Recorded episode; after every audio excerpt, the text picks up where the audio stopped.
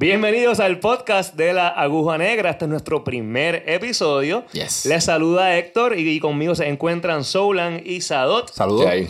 Básicamente con la Aguja Negra queremos, eh, ¿verdad? Compartir nue- nuestra pasión por la música, eh, llevarlo, ¿verdad? Desde un plano eh, de tertulia como el que estamos ahora a un plano escrito y lo más interesante, and then back, ¿verdad? Eh, traer la tertulia de la página a la vida real. Eh, básicamente con... eh, wow, ya llevamos un mes en esto, eh, nos hemos dado cuenta de la cantidad de cosas que tenemos que hablar, ¿verdad? Acerca de la música, acerca de lo que nos apasiona, por supuesto, y compartirlo con todos ustedes. Mensualmente, ¿verdad? Como misión, queremos escoger un disco que literalmente encarne esencialidad. Eh, y siguiendo esa línea, ¿verdad? Nuestro primer disco fue Wish You Were Here.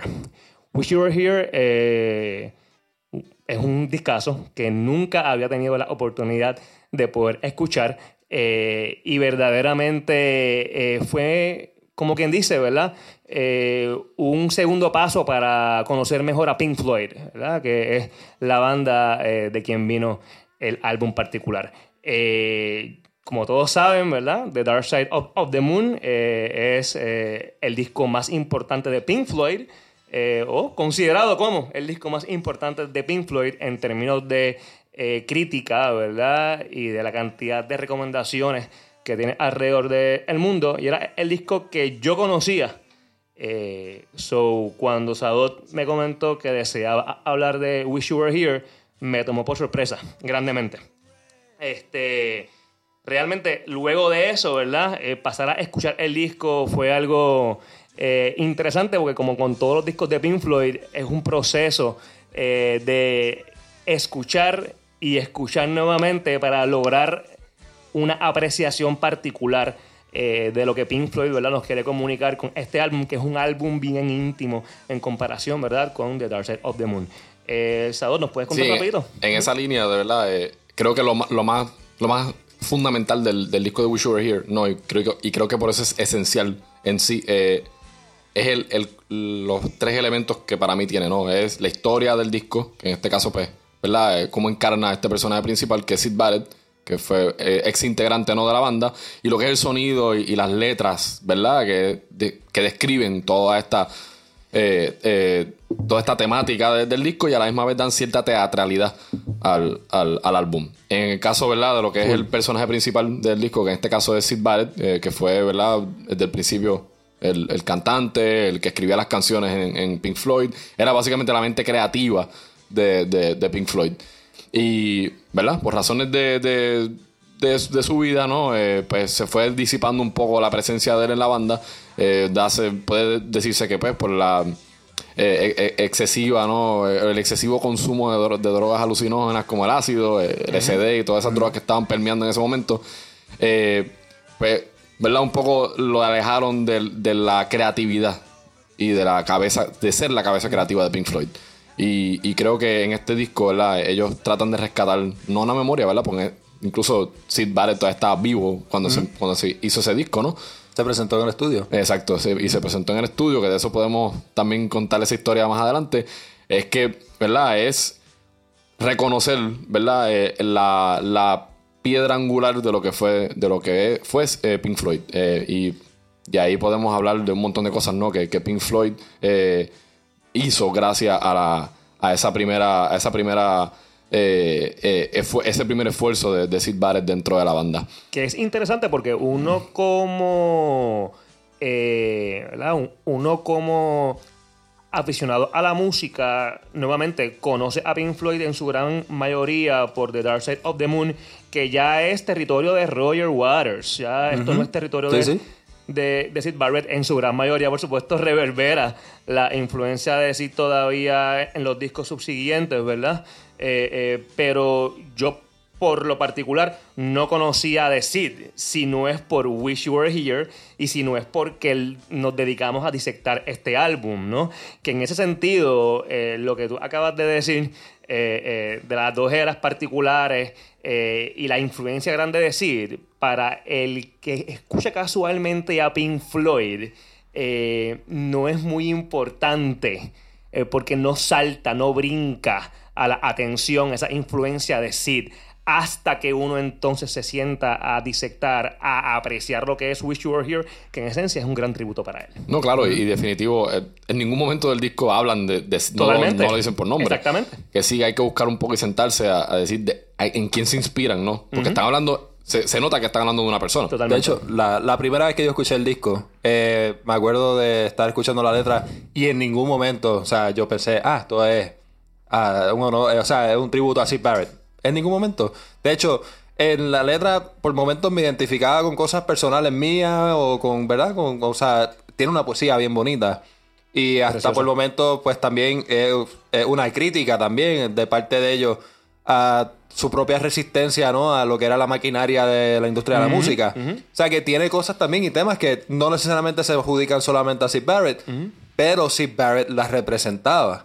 O sea que una vez conoces a Sid Barrett, pues te das cuenta que sí, que era un tributo a él. Pero sin conocerlo, el, todavía el álbum tiene coherencia, mucha de hecho. Pero es bien interesante que esté tan escondido. O sea, es un tema relativamente escondido, ¿no? O sea, cuando uno lo viene a conocer es, ah, wish you were here. Totalmente. Ah, o sea, Sid Barrett. Y entonces escucha la letra y ya no parece una analogía a los retos de la vida, sino que ahora es Ah, o sea, está contándome la historia de este individuo que era bien cercano a ellos y lo perdieron, tú sabes, gran parte por este, la misma pues vida, o sea, el mismo reto de que se le presentaron a ellos como artistas de rock, el uso de las drogas, ¿no? Este, o sea, lo perdieron en la carrera, ¿no? Al éxito. O sea, que es sumamente interesante. Sí, y, no, y, por eso yo creo que es particular, ¿no? el homenaje y la, y la oda a Sid Barrett, porque no es, mano, no es un homenaje a cualquier integrante que pasó por ahí y ya pasó, ¿sabes? ¿Verdad? O que estuvo y, tocó guitarra por unos años o tocó bajo por unos años. No, realmente esta persona que, como dijo ahorita, puso todo lo importante, ¿verdad? Y, puso, como dice en inglés, el playing field, ¿no? Creativo para que Pink Floyd eh, salpara y, e hiciera toda esta cuestión, ¿verdad? De, el estilo musical lo implantara. Vamos, podemos hablar de en ese momento, ¿sabes? En el primer disco de, Pink Floyd, pero en el mismo estudio estaban haciendo quizás el, mejor álbum de los Beatles. Y era algo que, que, que, pues, mano, los Beatles dominaban la música en ese momento, ¿sabes? y de momento sale esta banda que a lo mejor los primeros el primer disco y quizás un poco del segundo, se escuchaba y parecía mucho a lo que era el rock de ese momento. Pero tú escuchabas la letra, escuchabas a veces unos elementos medios avant-garde y dos o tres sintetizadores, un poco de psicodelia bien extraña. Y, obviamente ya tú te podías saltarte que, esa banda era distinta, ¿no? Y ese, ese elemento es bien particular que entonces luego Roger Waters rescata, ¿no? Eh, desde el segundo mes, parte del segundo disco en adelante, y que es lo que conocemos como Pink Floyd hoy. Se puede decir entonces que Waters perpetúa lo que Sid Barrett comienza eh, firmemente con Pink eh, contundentemente o es un, un, diluido. Yo diría que, bueno, fíjate, así como lo pones, eh, pues, fíjate, yo me inclinaría más por hasta diluido, incluso. la razón por la cual lo digo es porque realmente Roger Waters hasta cierto punto hace su misión no diferenciar a Pink Floyd del resto de las bandas. Y usa mucho no de lo que ya habían hecho anteriormente no ese sonido medio etéreo este astral y psicodélico por el momento eh, con esa guitarra y eso, eso verdad ese ese sonido que tú escuchas los Beatles no y lo, digo los Beatles también experimentaban un montón no eh, pero Pink Floyd tiene ese sonido particular que lo separaba un poco del pop culture de esa época, ¿no? De la, esa, esa, música catchy, esos coros bien este pegajosos de los Beatles, ¿no? Sí, sí, sí, los este, Sí, que yo creo que Roger Waters incluso eh, hace su misión personal, llevar a Pink Floyd a otros sitios. Es casi como una manera de decir, no, Pink Floyd es otra cosa. Y de hecho ahí es, bien marcado, eh, Barrett, después que Sid Barrett ¿verdad? sale de la banda eh, por pues, su condición, este, David Gilmour entra a sustituirlo. Y David Gilmour eh, trae, o sea, trae otra, ¿verdad? Otra, otra, o sea, trae su, su firma. O sea, todo el mundo conoce la guitarra, bueno, no todo el mundo, ¿verdad? Pero a los que nos gusta mucho el rock y conocemos Claro. a David Gilmour, lo respetamos y lo, lo queremos un montón como músico. Sí. O sea, eh, el tipo ha hecho, bueno, es un clásico. Y definitivamente de mi guitarrista o mi guitarrista favorito. Y de hecho, en, en Wish Over Here hay una cuestión también de diferenciación de sonidos, ¿no? que, que, ¿verdad? Podemos escuchar un estilo post-Sid Barrett eh, eh, en, en el segundo, en Sorcerer Full of Secrets. Y luego vamos poco a poco hasta que llegamos a Dark Side of the Moon, que es algo, y de momento Wish Over Here es otra cosa. Ajá, totalmente, totalmente. No, no, y es un punto, es un punto de partida este, para la banda en muchas cosas. Eh, hemos hablado ¿no? de los temas que cubren los diferentes discos de Pink Floyd. Y por ejemplo, Dark Side of the Moon eh, eh, toca temas, o sea, pues sí, toca temas de posguerra y toca temas así, per- pero no tiene un personaje principal. Correcto. Y aquí en la conversación, esto lo, ha- lo, lo ha mencionado varias veces, ¿no? De ese personaje que traen, ¿no? Que sería entonces este Sid Barrett. Y eso se continúa, se perpetúa en, en los próximos discos. Eh, como las letras son una historia de esta persona o refiriéndose a una persona, no algo general. En Wish You Were Here, por ejemplo, desde el principio, desde Shine On You Crazy Diamond, le está cantando a Sid Barrett. Cuando está hablando de Welcome to the Machine en la próxima canción, está dándole la bienvenida a este artista joven que compró su guitarra para desafiar a su mamá y eso, y llegó hasta aquí, che, ahora vas a ser rico y te espera toda la fortuna y todos tus sueños, tranquilo, que todos tus sueños se van a cumplir. Y entonces de ahí pasa a Half Cigar, que ya como ese momento donde estás ya llegando a la, ¿verdad? Al estrellato y, y está, es como una conversación con el manager, ¿no? Y como el manager se nota que lo único que le interesa es hacer dinero de él, ¿no? Y tranquilo, echa para atrás que tienes que sacar más discos, tú sabes. Que puede ser una referencia, por ejemplo, Dark Side of the Moon, que lo hemos mencionado. Un éxito de ellos que después pasaron a Wish You Were Here, que es algo totalmente distinto. Totalmente diferente. Y entonces tú dices, ah, o sea, que por ejemplo cuando dice, ah, you gotta get an album out, you owe it to the people, es como una manera de decir, ah, mano, ese álbum estuvo brutal, pero tienes que sacar otro ahora para seguir con el éxito, ¿no? Porque Sí, lo único que, que estoy pensando es en el dinero, ¿no? En, en que hay que hacer más. Y Wish You Were Here es una manera de, de decirle al establecimiento, nah, yo no voy a sacar otro disco como Dark Side of the Moon, yo voy a hacer esto, que es- Totalmente. son cinco canciones con canciones largas, que no es que no sea accesible, porque yo encuentro que el álbum es bien accesible por sus transiciones. Claro. Pero es sumamente, o sea, es, es distinto en su estructura, no tiene una estructura convencional. Totalmente. Eh, y por ahí ya Pink Floyd siguió con The Wall, que es casi una ópera de, desde el punto de vista de un cantante, hasta el disco solo de, pues, de Roger Waters, que es un mono, cambiando de canales, ¿verdad? Y lo absurdo que de todo lo que ves en la televisión. Sí. O sea, que se sigue personificando o se sigue teniendo un personaje central. Y esa, y esa cosa que dijiste también de lo astral de, de- de en el inicio de Pink Floyd, ¿verdad? A la que hacía constantemente también referencia, no solamente en el sonido, sino en las letras también Sid Barrett. Roger Waters lo reproduce en Wish You Were Here en, en la, en la letra, ¿no? ¿Sabe? Constantemente hace referencia a, a Sid como, ¿verdad? Como, como eh, con elementos de una luna, de la tierra, de los planetas, las estrellas. Porque él mismo hacía referencia en un momento dado a eso en sus letras, ¿no? Entonces, pues Roger Waters lo personifica no solamente, ¿verdad? En términos físicos, ¿no? Y darle un personaje vida en las canciones, sino también con elementos de su creatividad como artista. Sí. Y yo creo que eso es bien importante también en, en la parte de las letras, ¿no? Sabe que eran mu- o sea, sumamente compuestas, ¿no? A pesar de que a, a lo mejor eran, qué sé yo, eh, do- dos párrafos en términos de, o sea, ¿verdad? Dos, dos estrofas. o sea, que, que, que realmente el, la importancia ¿no? de la letra en este disco es que no solamente lo, lo personifica Sid, sino también utiliza muchos elementos de esa creatividad musical de Sid. Yo quería comentar, eh, ¿verdad? Este, yo fui, como quien dice, el ratón de laboratorio de Pink Floyd. Eh, yo creo que todos lo fuimos en un momento, pero Claro, me tocó a claro, mí, claro. en, ¿verdad?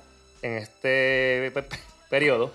Eh, y quería comentar acerca de lo que comentaron los dos, el sonido, cómo, ¿verdad? Y la pregunta de antes, eh, de qué diferencia marcó Sid la partida de él y cómo Rogers tomó esa partida, ¿verdad?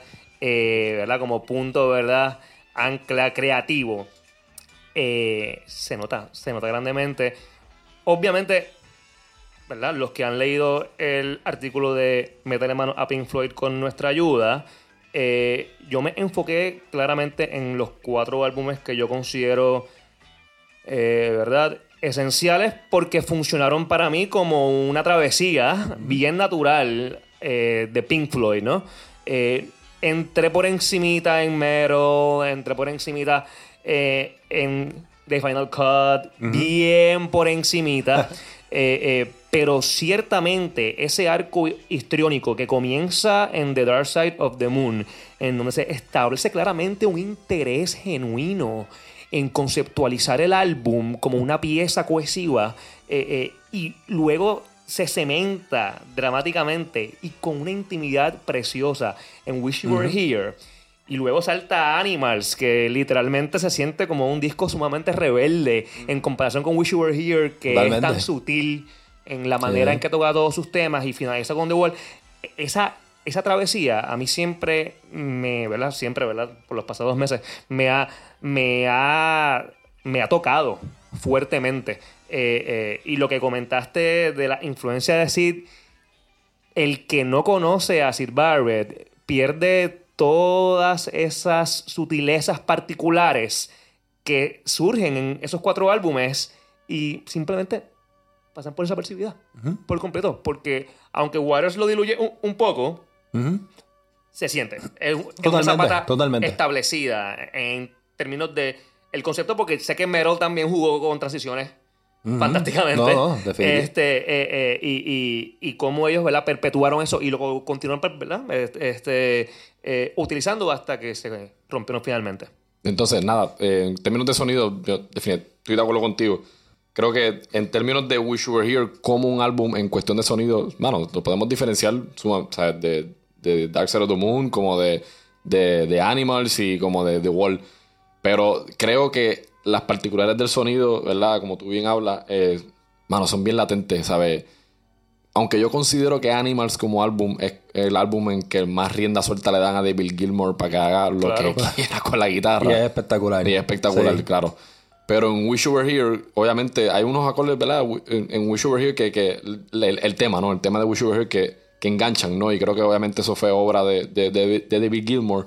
Pero también para mí fueron, no sé si llamarle sutilezas, pero cada vez que lo- los sintetizadores salían en los temas de ese Sí, disco, sí, para sí, mí sí, sí, eran, eran casi magistrales. No, no, y ellos hacen un gran trabajo en lo que es sonido, de crear como este, ambi- est- este ambiente, ya sea con un sonido, por ejemplo, la- eh, con la introducción de Wish You Were Here, que es la guitarra saliendo como si tuviese una radiola o algo así de la época, algo, Es un sonido totalmente viejo. cinemático. Eh, totalmente sí, cinemático. Sí, sí, totalmente. cinemático. Eh, eh, Welcome to the Machine, eh, que empieza con esos sonidos mecánicos y, y es un sonido Y siguen los que- sintetizadores por ahí. Sí, sí, no. Y, y es un sonido que realmente no lo, pod- no lo llamaría música, pero es musical. O sea, Claro. tiene, tiene un ritmo y lo trabajan de tal manera que, aunque es un sonido maquinario, que no es un sonido que tú digas, ah, es un instrumento.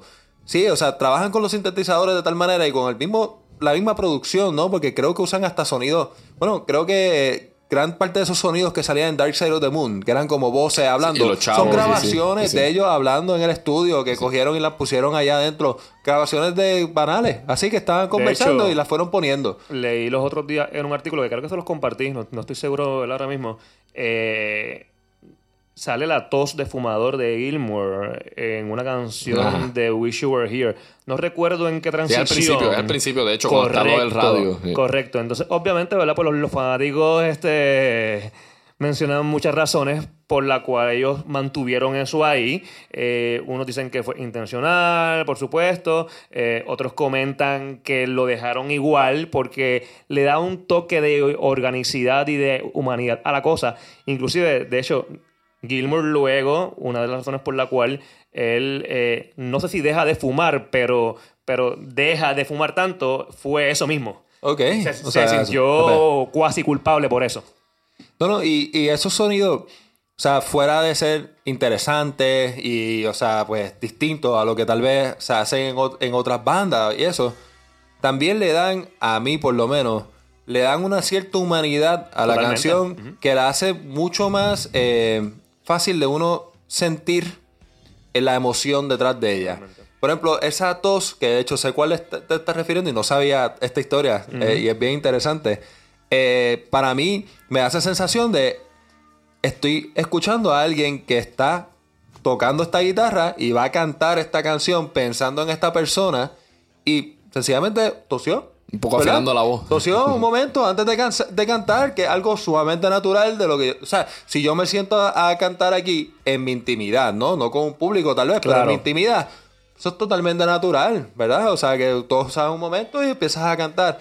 Y ese aspecto le dan a ellos una... lo- lo- los baja un poco, ¿no? Lo- y los pone más, más fácil uno, pues, identificarse con ellos Sí, también. y yo creo que esa parte, ¿verdad? De, de que tú hablas del sonido y que hemos hablado también de la teatralidad del, del disco. totalmente. No solamente teatralidad en el hecho de que, de que haya un personaje principal. de- y de que sea como que, ¿verdad? El, el, el rise and fall, ¿verdad? La- el, el ascenso y la caída de este Claro. personaje. Sino es que también en, en la música, ¿verdad? Eh, esa, eh, eh, como empieza el primer tema, entonces luego van, como tú dijiste ahorita, ¿verdad? Poco a poco con distintos temas en la letra, pero también en sonido, ¿no? O sea, se ve esas transiciones súper bien hechas, ¿verdad? Y que conectan al estilo teatral, ¿no? Claro. La música. Y luego entonces retoman el primer tema y lo, y, y lo ponen de manera de, o sea, a manera de conclusión y se siente que es conclusión. O sea, no es que te deja de momento, pum, se acabó el disco. O sea, se siente que es conclusión y que, y que, y que cierra, ¿no? Esta obra eh, teatral hecha en música. Totalmente. Eh, Wish You Were Here como tal, eh, bueno, vamos. Dark Side of the Moon comienza la jugada, comienza el movimiento. Wish You Were Here hace algo interesantísimo, introduciendo el álbum y concluyéndolo de, de esa misma forma, con ese mismo tema, con ese reprise. Eh, eh, eh, es algo sumamente bonito. Y en The Wall, literalmente, ellos se van completamente concepto. Completamente. En donde múltiples veces se tocan los mismos temas y funcionan como reprises, funcionan eh, eh, como leitmotifs, ¿verdad? En donde la temática se repite contundentemente, constantemente para recordarle a la audiencia lo que está ocurriendo, la historia que el disco cuenta, que The Wall la cuenta como ninguno de los otros que, que ellos han ¿verdad? logrado hasta ahora. No, no, y, y- y eso de, de la historia que cuenta en The Wall, definitivamente fue como su punto máximo, Sí, ¿no? sí, pero definitivamente. pero eh, tiene un comienzo hasta cierto punto, ¿verdad? También, Wish You Were Here, Totalmente, sí, ¿no? sí, sí, sí, sí. Que, que viene con, pues, desde- por ejemplo, se me ocurren dos canciones, ¿no? Porque Shine On You Crazy Diamond, Wish You Were Here y el cierre, ¿no? Son más centrados bien en Sid Barrett y esa emoción que ellos sienten hacia él.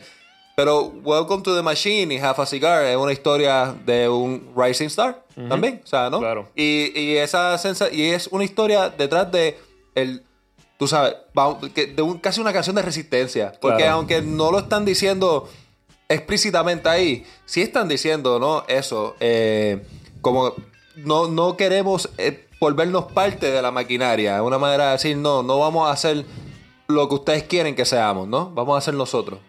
Eh, bueno, eso, ¿verdad? Waters, yo creo que es el, se podría decir que es la cabeza detrás de esa conceptualización. Eh, hasta el punto de que su último álbum, Sí. que Solan, tuviste el placer y la dicha de poderlo cubrir, este lleva también a un nivel conceptual bien Sí, interesante. sí, sí, sí, sí. Eh, bueno, o sea, el disco de Roger Waters es una evolución, ¿no? De, de hasta dónde ha llegado él como músico. Y si te gusta Pink Floyd, en mi opinión, te- creo que te va a gustar mucho el disco. Eh, se nota que él era, o sea, y en parte por eso terminaron votándolo de la banda.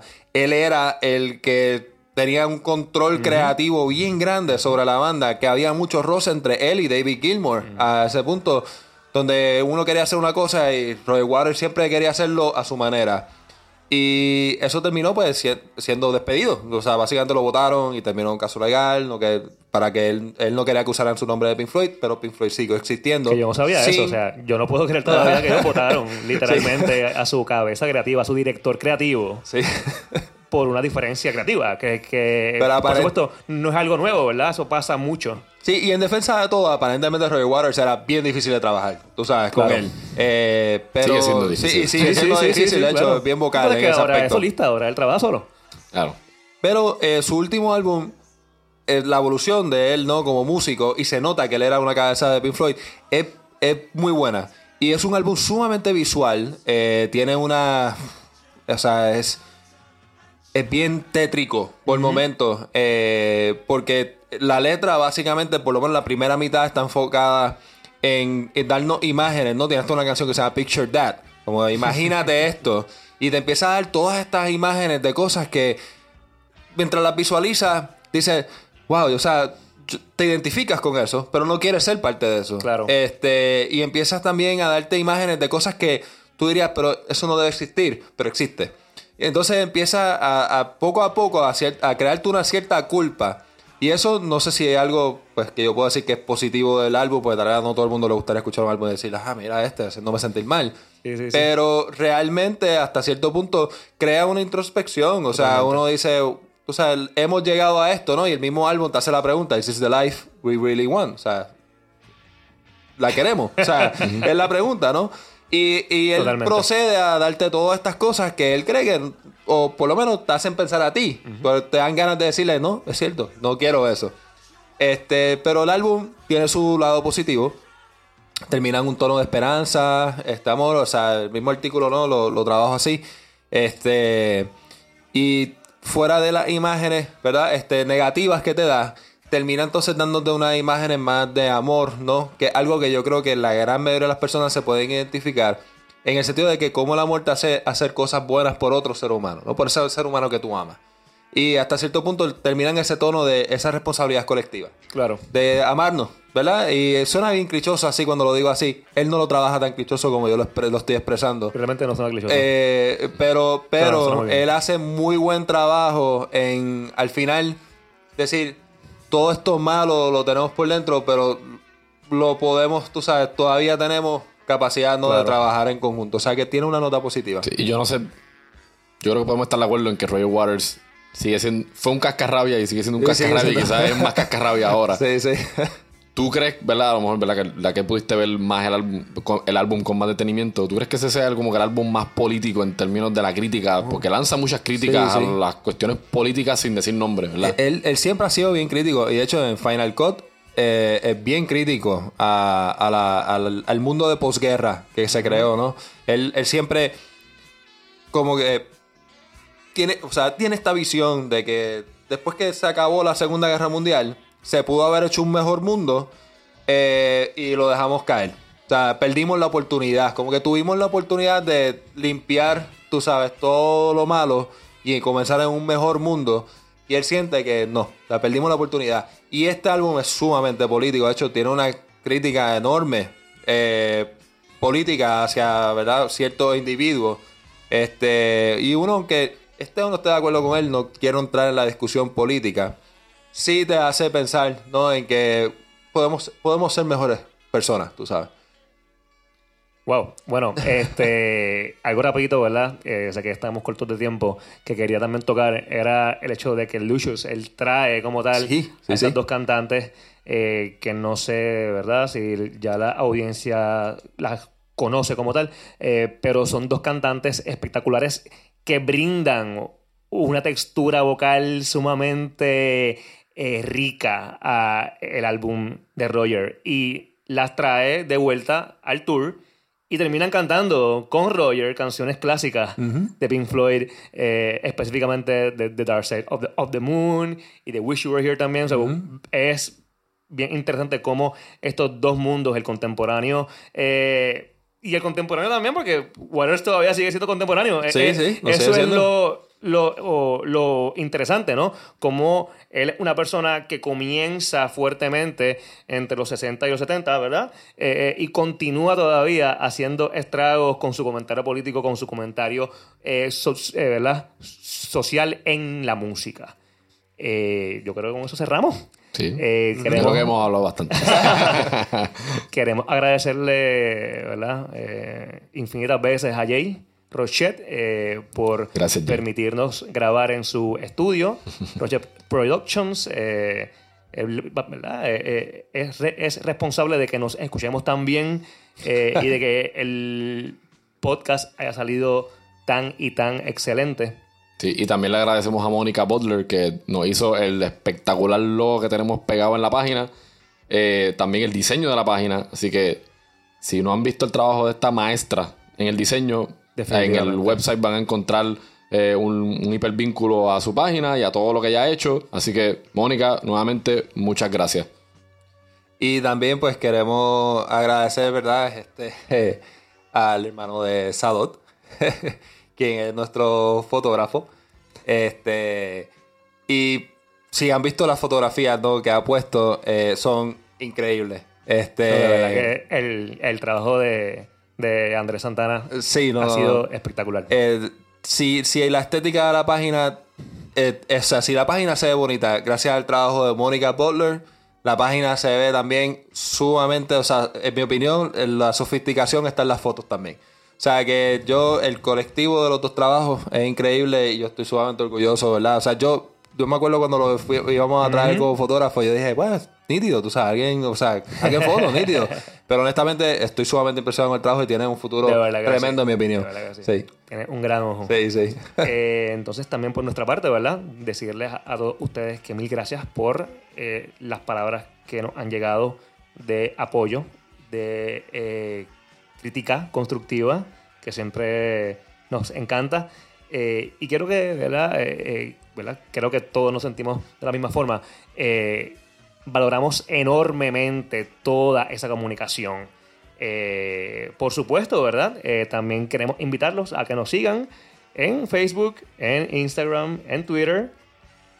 Y por último, mm, para el próximo mes vamos a tener otro disco, ¿verdad? Estamos aquí hablando sobre Pink Floyd, pero ya el próximo mes vamos a tener otro disco y no solamente le damos un adelanto y solamente les puedo decir que una buena discusión de música no puede darse sin el sabor de la música caribeña. Así que los esperamos para el próximo y gracias.